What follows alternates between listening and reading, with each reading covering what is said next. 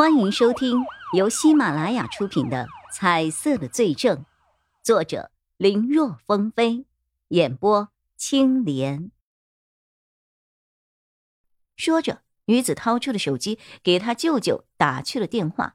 在带着哭腔说完一切后，虽然不知道他听到的是什么回答，但是神情明显平复了很多。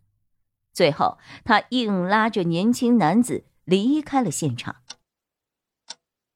如此过去了不到十分钟，又有两个人来到了现场。因为刚才货车车灯直射行车记录仪，所以记录仪里只有年轻男女的背影，根本看不清楚容貌。此时，这会儿开车来的也是一对夫妻，从侧面也打出了一束光亮，让叶一辉和钟离眼看清楚了来人，不由得。都呆住了。来的人，他们认识，是钱金国和他的夫人钱金梅。难道？难道？两个人这个时候反应过来了，刚才那个明明有机会可以被救下来，却最终因为那对年轻人的迟疑而被活活烧死的女司机，会不会就是丁宝善的妻子刘安平啊？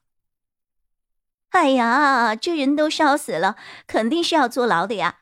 咱们来趟这个浑水做什么呀？钱金梅看了一下现场情况，不住的哀叹：“敏敏的父亲当年帮过我，要不是他，也就没有我钱金国的现在。你又不是不知道，这个时候不报恩，什么时候报啊？可是这又不是明明弄出来的，哼，都是她那个新找的男朋友。”我就说过呀，那个小白脸儿靠不住的。现在好了吧？弄出这么大个事情来，还要让敏敏来为他收拾。是姚一新。哎呀，人家也不是小白脸儿，而且年纪轻轻，都已经是环宇星海分区的副经理了。要不然，你觉得我会让敏敏和他在一起吗？你别头发长见识短的。你看看这车。是有行车记录仪的，呵，有了这个东西在，那小子以后还不是对我们听之任之啊？你的意思是，钱金梅本来幽怨的神情顿时一扫而空。有了他的照顾，咱们家的生意肯定会好做不少的。哈哈哈哈哈！钱金国说着。宽慰着小腹有些微微隆起的钱金梅，而且我只要把现场布置布置，哈，我未必会坐牢的。现在重要的是我们之间要对好口供。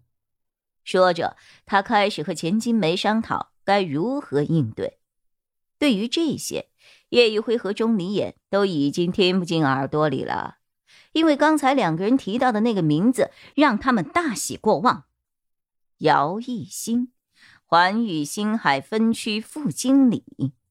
虽然看不清楚容貌，但名字相同，职位一样，可以断定，这个姚艺兴就是他们正在调查的那个人。这个 U 盘里的内容是钱金国的一个朋友带来的。曹永浩见二人看完了，说起了内容的来源，说是他在出国前。钱金国曾把这个 U 盘交给过他，说如果自己哪一天突然死于非命了，那么就请他将这个内容交给警察。钱金国还告诉他这个朋友，说他不可能自杀，只可能是被人杀人灭口，所以不管他是怎么死的，都一定不是一个意外。他那个朋友前一段时间才看到新闻，知道了钱金国的死讯后。就立刻回了国。除了这个视频之外，里面还有一个文档，是一些资金流向的记录。我大概查了一下，应该是和洗钱以及资产转移相关的。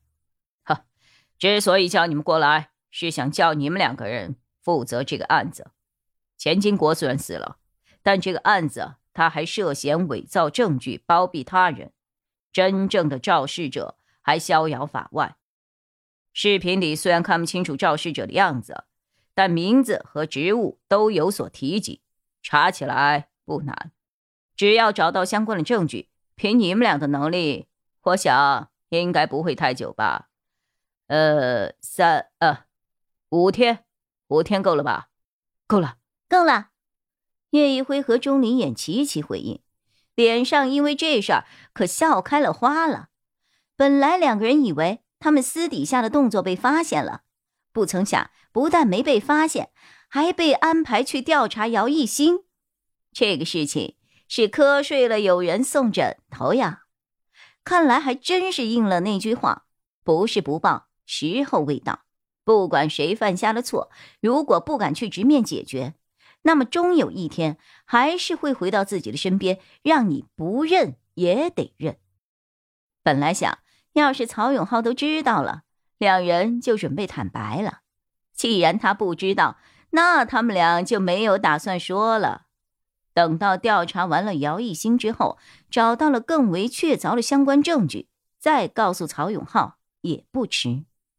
不过，比起钟离眼的高兴，叶一辉的心里就有点复杂了。他在担心姚一新身上的颜色的意思。之前他以为是因为霍敏忠和钟离剑的案子，姚一兴才会有颜色。现在看来，或许是因为刘安平的案子，也不无可能啊。如果只是后者的话，那他之前一直坚持的调查，难道真的是方向出现了问题？自己因为对颜色代表的含义有所误判，反倒将自己引入了歧途吗？当然。